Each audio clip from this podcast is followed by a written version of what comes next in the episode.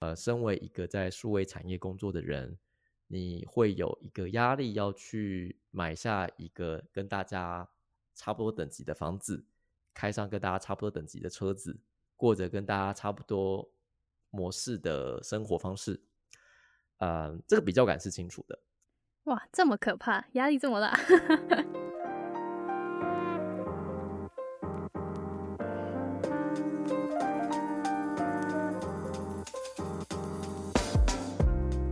个是我自己私心想问的，因为上次在线中有 post 说，哎，感觉在嗯 LinkedIn 啊，或者是呃各种找工作的平台上面，大家的 product designer 不是指产实体的产品，而是 digital 的 product。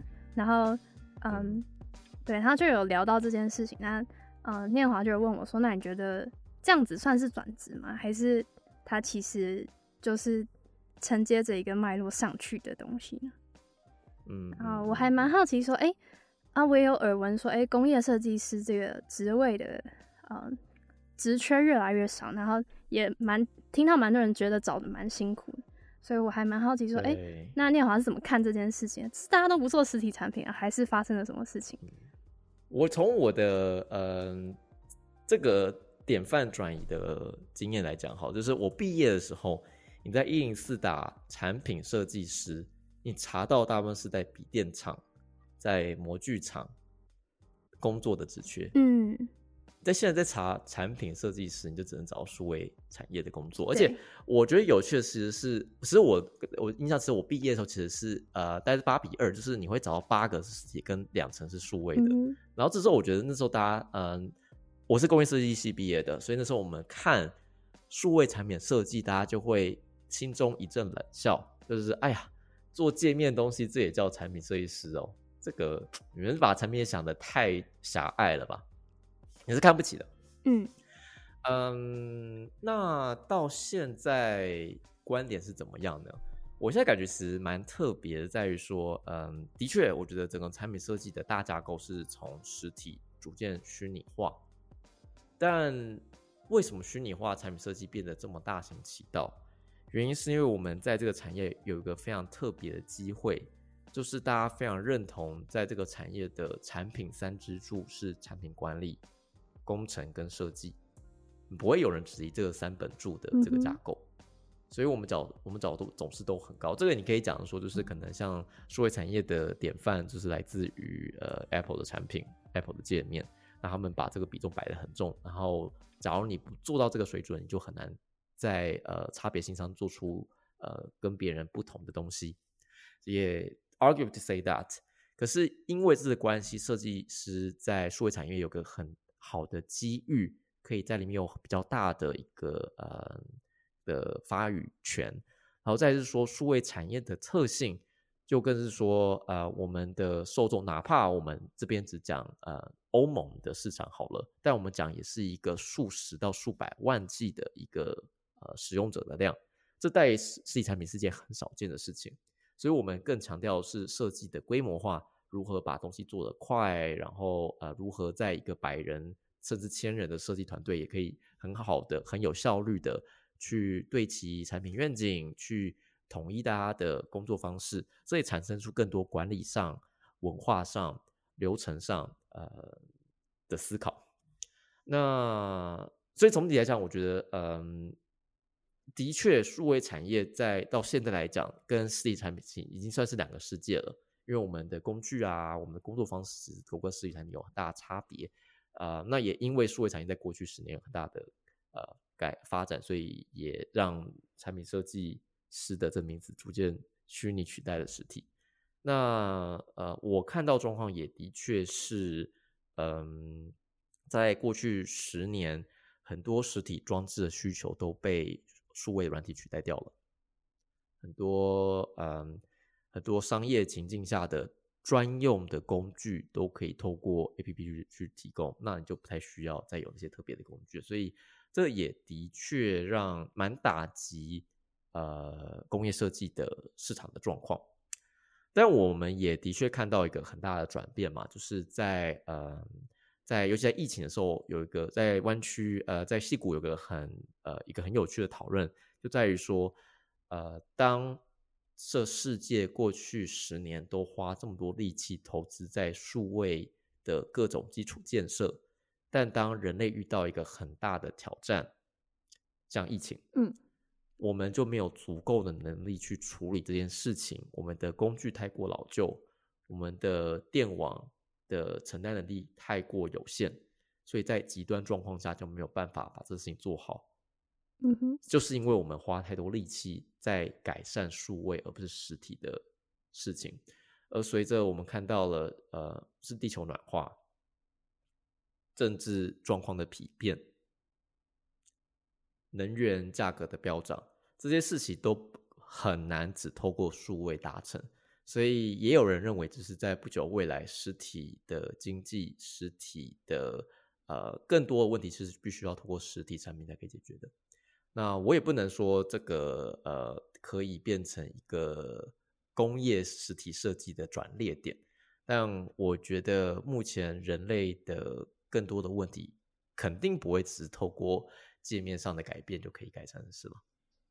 好，因为我们以工业设计背景出来的学生，然后在培训的过程，在学校教育的过程中，他我们确实是不会很倾向。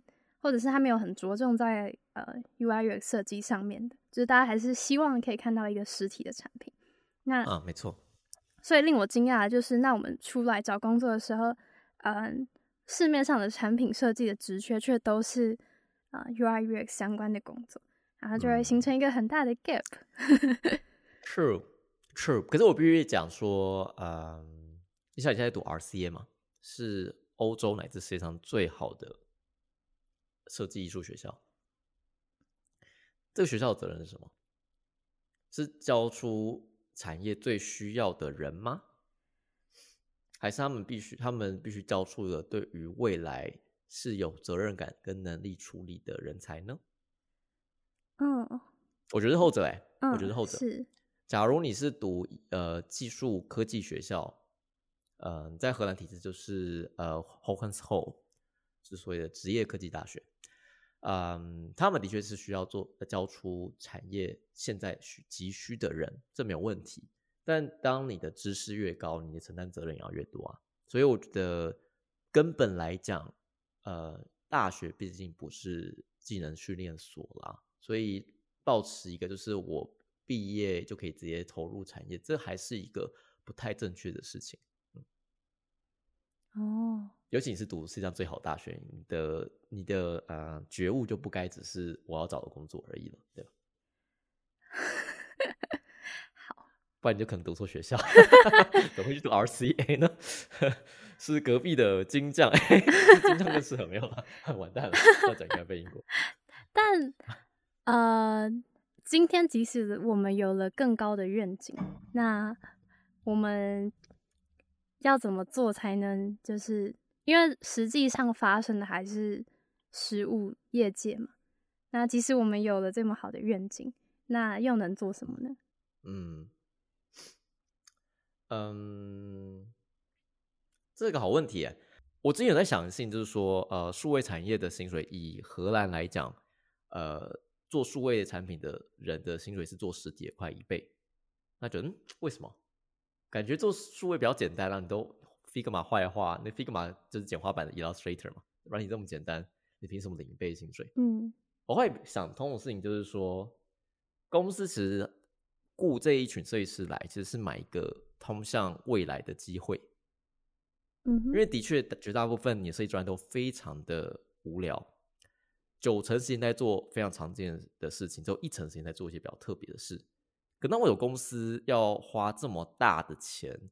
去呃去做这么简单的事情，是因为你设计师在公司的存在是给公司一个机会，也许现在不适合，可是公司会愿意花这样子的钱去买，去保障我未来需要的时候，这群人还在，而且可以提供我现在急需的一个解答，算是一个投资。所以你要达成这目标的话，你也需要一个呃有个更高层次思考的能力，因为你是公司的机会。不然的话，假如只看你在做事情，公司绝对不用用呃这么高的薪水来找你来工作的是吧？哦，所以雇主之间他有可能是以这样的方式去做思考，是，就他有可能是已经想到这一层面，未来我们有可能会需要某种程度的创新。那所以我现在聘请这些设计师，是为了解决未来的问题。嗯嗯嗯，薪资都是市场决定出来的。当竞争对手都付这么高的薪资，那哪怕你什么不想，你觉得哦，至少要跟市场价格差不了多少吧，所以大家出差不多的钱。所以不见得每家可能不见得每家公司都想到设计师应该这样子用。可是假如设计师没有觉悟到这件事情的话，那你就在浪费公司给你的钱，是吧？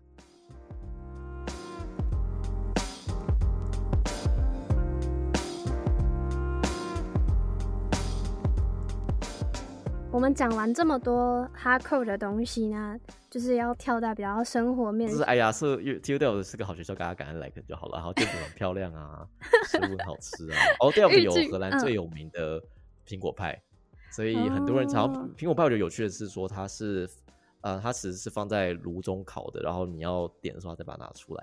然后我觉得最厉害其实是上面配的鲜奶油。我有一个很好的朋友，他是读科隆呃国际设计学院。他就是讲说，他只要方圆一百五十公里，在 Delft 就是学校这个城市方圆一百五十公里，都一定会去买那个苹果派。哦，外带他都会再买一份这样子，所以他的现在有好厉害，就是不知道怎么做这样子，对啊。突然变得很轻松。讲这个可能讲这个我觉得比较好啦，我觉得讲那个刚刚那个太硬了。刚刚有讨论到你的职涯足迹好像遍布了，就是有在台湾先工作个几年，然后再去荷兰求学，然后有听到你在。北京的微软实习过，对哦，我觉得我还是要稍微介绍。我我刚刚没有讲我的呃主机的流程嘛，就是嗯，Delft 有另外的特色，就是其实它让学生有个很大的学习的主导权。那我那时候出国，刚刚讲的目标是想要往数位产业比较靠近一些。那也因此，我觉得说哦，那时我志向就不在学校里面了，我也没有想要成为呃学术研究的人才嘛。啊，那我那因为这个关系，我觉得那我硕二就尽量到产业里面吧。那我因此在硕二有四个月，我是在北京微软做实习，这个也换学分。然后我的最后半年是去我前公司呃旧金山的总部，我待了半年。所以也因此，我的确是有中国跟美国的经验。嗯，对。然后最后就是想要。选择留在荷兰生根的原因是什么？就是有什么很吸引你的地方，然后让你想要继续在这边生活吗？嗯嗯嗯嗯，其实我觉得每一个地方呃都有好处跟坏处。美国人可以讲他薪资很高，然后在那边你的理想感更少。台湾人更多，你也很容易买到台湾的东西。像我在荷兰，我觉得我最想念的是是美招健康绿茶，这边买不到这个东西，可能还是可以网络上订得到啦。可是就是去一般的华超，你也买不到这个东西，就比较不方便。但你在湾加州的话，你就可以在 Ranch Ninety Nine，就是当地很大的华人超市，你就可以买到那个一公升装的美招健康绿茶。我觉得哎，真是令人羡慕。确实，那当然产产业发展也很快啊。但也不能否认是湾区的呃压力比较大一点，不是指不完全指的是工作上压力啦。我觉得大家在面在那边工作生活平衡可能比荷兰更好，毕竟有更好的天气，然后更优渥的生活条件。但我觉得一样在那边，我能够感受到稍微大一些的呃社群压力、社交压力。你有呃身为一个在数位产业工作的人。你会有一个压力，要去买下一个跟大家差不多等级的房子，开上跟大家差不多等级的车子，过着跟大家差不多模式的生活方式。呃，这个比较感是清楚的。哇，这么可怕，压力这么大。当然也不 代表说在荷兰没有这些东西，但因为整体来讲，在呃，我举个例子，像最近刚刚买房子嘛。在美国，假如你没有买一个呃独立的 house，有前院后院的话，大家觉得嗯，你是生活过一点辛苦，因为每一个人的呃欲望被被养的很大，嗯，这可以从他们的餐点点一份很大份，这个可以做一个 一叶知秋的一个案例。但在荷兰没有啊，就每个人呃房子，你一你一个小家庭，一个我们叫做 new profession，三十多岁呃。工作稍微有成，所以想会想买房，然后家还没有自己的呃，不算完全建立出自己的家庭的人，这时候你可能只要租一个嗯二十十八平的房子，就觉得很够了。因为每个人也，因为每个跟你差不多状况也都是这样子房条件的房子嘛，所以就不会有什么太大压力。那这房子也不是很难卖，对吧？而且房美，之所以觉得有趣的是，其实美国房价也没有比荷兰贵。我认真讲，就是以平呃每单位的价格来讲的话，可是因为美国的标准比较高，你没有买前面后院加上独栋的房子，大家觉得嗯你好像不太行，所以也因此你的要你的目标更高，M higher，那大家压力就大一些些嘛。是他他们地比较大吗？生活方式也不太一样啊，因为嗯，我毕竟还是住在市区，我我像我觉得我我我从我这边走到啊，我现在住的城市鹿特丹的总站只要十分钟嘛。嗯哼。可是，在美国我就不太可能住在旧金山 Caltrain 的车站的十十分钟，没必要啊，因为是开车嘛。嗯。所以，因为这关系，的确，呃，地呃，大家生活的密度更疏呃更松一点，这也不见得。但我觉得讲的还是蛮 biased 啊，毕竟。荷兰也有大房子，毕竟也有一个叫 Dutch Dream 的 Dutch Dream，呃，荷兰梦就是你要买一个房子，旁边有运河，你有自己的小码头这样子。哇，就不听起来很跟美国不太一样。嗯哼，对，然后你可以开的那个小码头，可以开着小船到，因为荷兰的运河是每个城市可以互接的。嗯哼，你可以开着小船从鹿特丹一路往北到阿姆斯特丹，再往北到格罗宁根这样子，这是做到的。哇，听起来但有些路可能就是你要等一下，就不能一直通行了。嗯，哇。这是 Dutch Dream，哇，有有有有美到。那在工作环境上面会有不一样的步调或者是感受吗？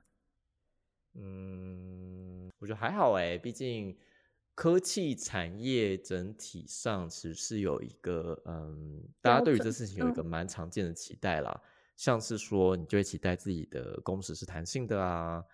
嗯，假如我事情不多，我三点下班也不会怎么样啊，反正你东西有交就好了嘛，这很常见的一个讲法。然后，嗯，假期也很多啊，虽然，嗯，大家会讲说荷兰的保障的假期比较比美国多很多，但反过来讲是美国薪资那么高，你请几节假你也不会怎么样啊，right？嗯哼，美国薪资比荷兰真的高蛮多，所以，嗯。所以这只是说，这是制度设定方式不一样嘛？就是荷兰就是透过法规要求一个很明显的最低工资，呃，最少呃最少的呃假期的门槛等等。那美国没这东西，但因为科技产业当然就是自豪自己的待遇很好嘛，所以呃我也没有看到他们觉他们自己被亏待到啊。所以我觉得现在讲，我没有看到这两者有在文化上有很大的差别。可以讲，其实是产业上的差别。就是以软体业来讲的话，美国的软体公司他们的顾客是全世呃全世呃全部的自由世界，所以他们的产品更大，然后处理脉络更复杂。那欧洲的软体产业的题目，绝大部分是利用美国软体公司的解决方案去找一个落地的执行方式。因此，它更多是一种很特定脉络下的研究。也因此，我刚讲 Till Delft 这制造方法论在呃这部呃在我们这个软体产业的现况是蛮好用的。这也能够解释说为什么呃学校的毕业生可以在这个产业有个很大的一个派系跟角色了。哦，了解了，就是主要是有当地性的关系，大家思考的脉络可以是这样子被应用的。对，我们就不会这么在意要做出一个全世界都能够通用的东西，没那么在意规模化的事情。那我们规模化其实讲的是 Pan Europe，呃，Pan European Union，就是整个欧盟各国都可以用，最多是到这个层次，我们就不会再讲到欧盟之外的世界了。听起来就是一个比较小而美的文化。嗯，不过 EU 也是，只要把 EU 当做独立整体，也是世界第三、第四大经济体啊。所以不是小的东西了。你怎么看待你的英国融入？其实我觉得现在，呃，让我觉得困难的点，就是这应该是最近可能比较多体验是 culture shock 了，就是你会发现大家沟通方式啊，然后社会的稳定度跟你想象中不太一样。就欧洲好像不是大家听到的那种欧洲欧洲和平村，嗯，这边其实是现在在经历的是呃从呃。呃，开始往移民国家或移民地区多元化状况做典范转移的地方，所以就很多问题，治安上的啊，呃，社会矛盾上的啊都有。这样对啊，我觉得两个月以来，我经历比较多的是 cultural shock，然后呃，因为这边的融入方式好像更困难的原因是他们没有一个很稳定的一个，就是说，嗯，因为有很多外来移民嘛，嗯，所以你好像不太确定说啊，他们所谓生活的模式或者是相处的模式究竟是怎么样？因为我也不会很常遇到啊、英国本地人，哦，你们班上没有吗？呃，有，但是不多，而且他们甚至在系上是小小众的一个群体。哦，interesting。对，所以这就造就了我对于嗯英国这个好像还是一个很陌生的感觉嘛，就是哦我在这里生活，然后可以感受到它有很不一样的环境，然后有对当然有好的地方，但是也有令我惊讶的地方。然后所以我就想说，哎、嗯那念华是怎么下这个决定？就是嗯、对对对对，想要彻底的融入这个嗯，环境这个慢慢，我我觉得这个把它拉长讲会蛮有趣的，就是嗯，学校的时候，呃，你会遇到的问题，就是说你你可以跟你熟悉的台湾朋友们一起玩，可以玩得很快乐。那你可心中就问，就会开始对自己有个灵魂之一，就是说，哦，我都人到国外，然后我还是跟台湾人玩在一起，我在干嘛？你会有这种压力嗯吗？真的有有有 会那你有做会的事情，觉嗯得、像像你刚刚讲，你班上英国人少数，可是假如是讲国际生，我讲就是非东亚的国际生是多的吗？差不多就是三三十趴左右。应该说，我们班上中国人就有七十八，在整个 RCA，因为对中国来说，这是一个就是大家都想挤进来的学校，那也这对对对对对，这就是为什么说，哎、他们的比例会非常的高。那也没关系啊，就是那你也可以去呃，跟我那时候的感觉是我反正那时候我就有点就是让自己尽量去呃混一群就是国际学生中的 cool girls 跟 cool boys，cool kid，cool 嗯 kid，、哼就跟他们一起玩那样子。然后呃，因为还是个开始，我觉得整体来讲，其实我跟荷兰当地的融合并没有那么高。我理解可能还是以 internationals 为主，但我还是有一些当地的朋友嘛。嗯，但整体来讲，我觉得我认识的词比较多是 internationals，这样。毕竟你想，就是说，呃，这个国家，你想象好了，就是你现在你在呃台湾读大学的时候，一定有些外籍生吧？嗯那我觉得跟外籍生互动始终有个一层纱，是因为有些东西你会看的，他们不会看，然后你会想去的，他们也不见得会想去，然后呃，你也没什么时间跟他交好，因为事实上你有原本自己的朋友圈，他可能只他可能是现在才来，可是你已经在这个地方待了十年了，你本来就会有很多时间去分配给你的高中同学、你的补习班同学、大学同学、你的隔壁系的同学。那他们就只有你而已，是吧？嗯所以，呃，在理解上只是，我觉得在时间分配上本来就不相同。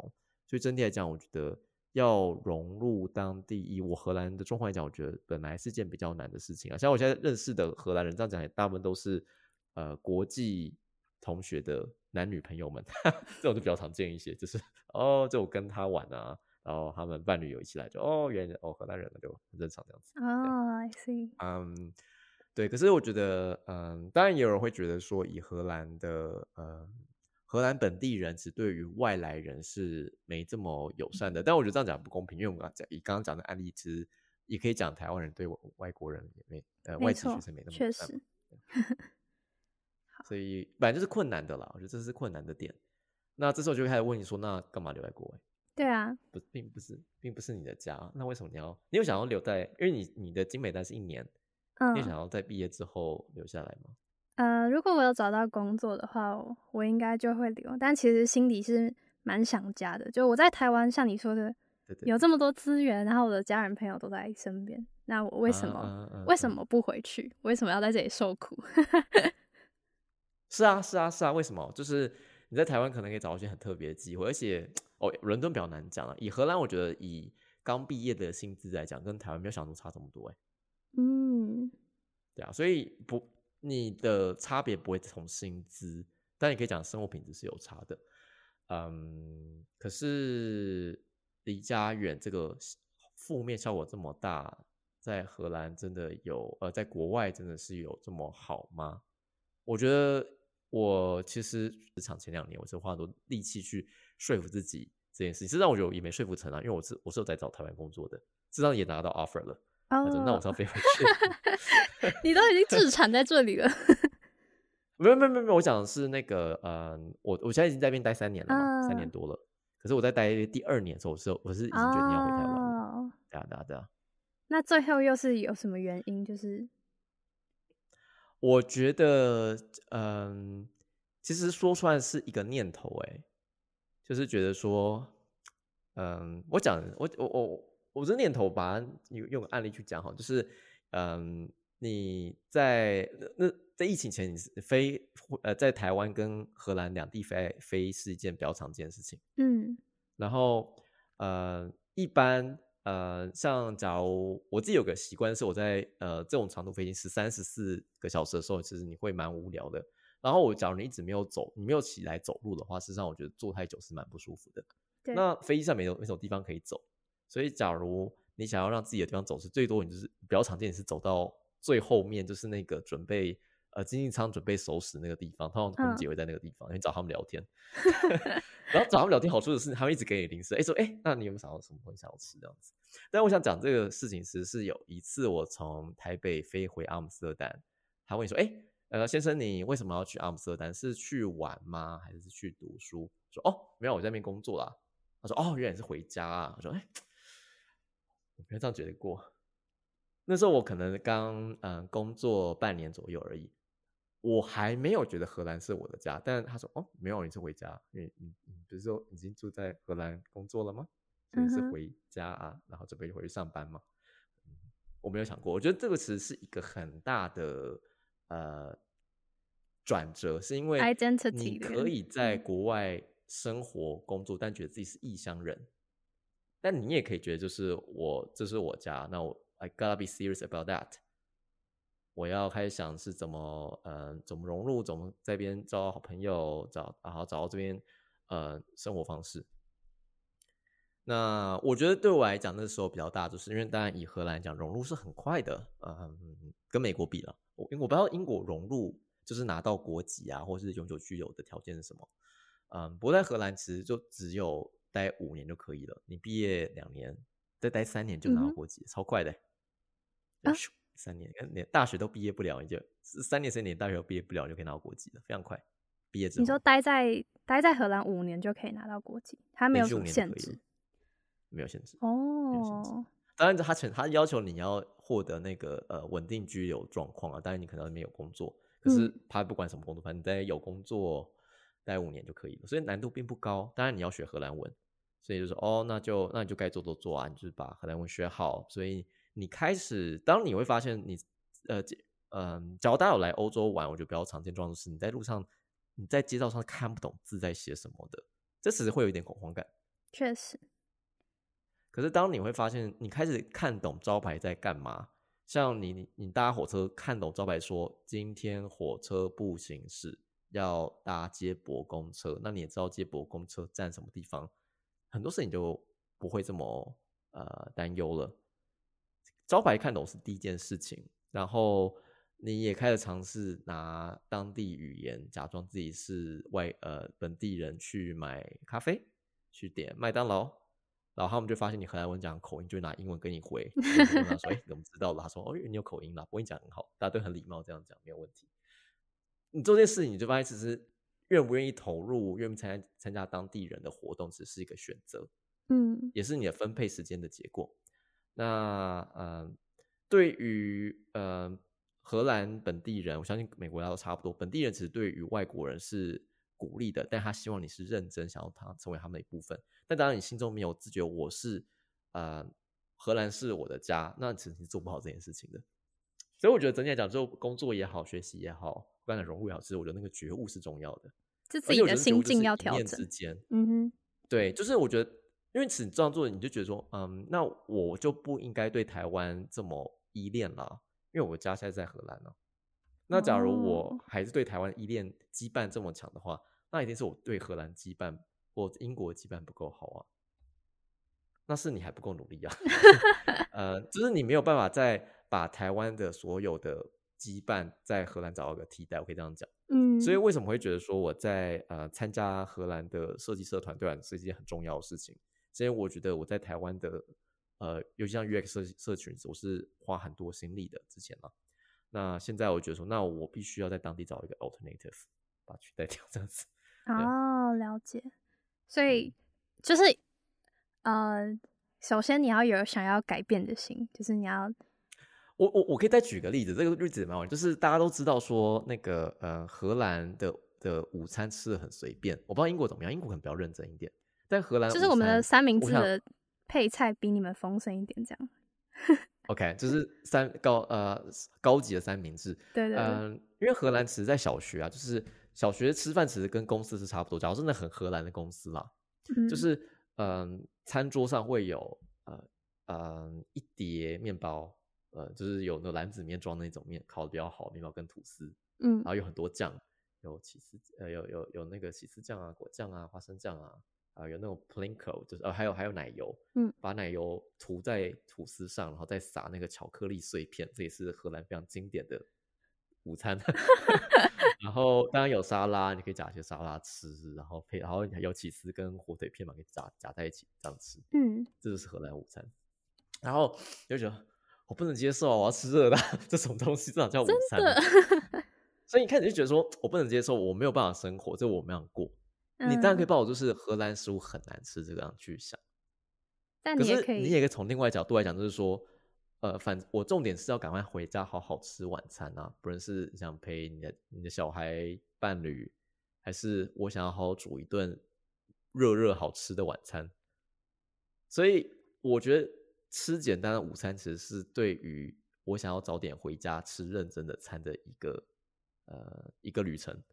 嗯哼，哦，所以你理解说，当我吃的很简单我才，就知道吃我只是充饥，顺便聊天。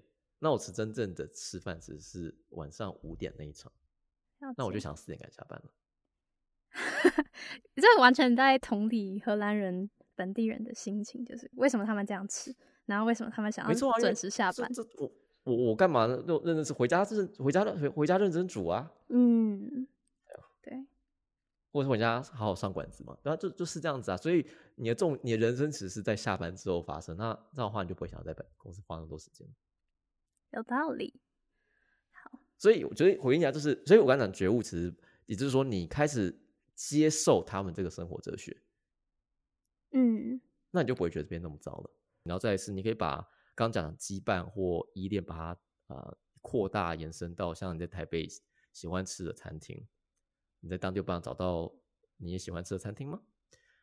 台北有很多好的咖啡厅，那荷兰可能咖啡厅不会开到那么晚，但晚上可以去不错的 cocktail bar，嗯，也许也会找你喜欢的东西。假如你开始把呃所有你对台北好的那些东西，再还可以找个。呃，能够类比的东西可能不能替代吧。毕竟，假如你真的想要吃非常好吃的小笼包，在伦敦还有鼎泰丰，在荷兰是没有的。嗯，对，那就没有办法了。那也没关系嘛。就是像我现在想要吃亚洲菜，虽然这我跟你讲，鹿特丹我认为有欧洲最好的港式料理，嗯点心是很好的。但假如我想吃汤面的话，我吃越南的粉我也很开心啊。嗯，反正我觉得，总之呢，我觉得就是你随着在国外的体验越多的时候，你你能够在餐桌展现的事情是会更多的。你可以用意大利的乳酪，你可以用法国的果酱，它不只是国家的标签，而包括他们饮食的习惯。他们在什么情况下会用比较酸、比较甜的果酱？什么情况下会用比较老、比较硬的起司？当有这个体验之后，其实能够做的菜是比你在台湾经验下能够做的也是非常多的。嗯，那你的生活不就变得更加丰富了吗？非常有趣，这是留学生才会有的共感，就是大家就会尽可能的发挥自己的厨艺，这样子。是啊，是啊，是啊，所以嗯，所以我相信你现在回家煮饭，但是我觉得初期一定想要煮家常家常菜，这非常常见。嗯，确实，每天。可是到后来会开始东西会开始碾合一些法国菜有的特性，嗯哼，我开始在菜里面加了奶，呃，加了乳，嗯。加了优格就会啊，有完完蛋了，被被被希腊菜影响，会开始有些不一样的状况。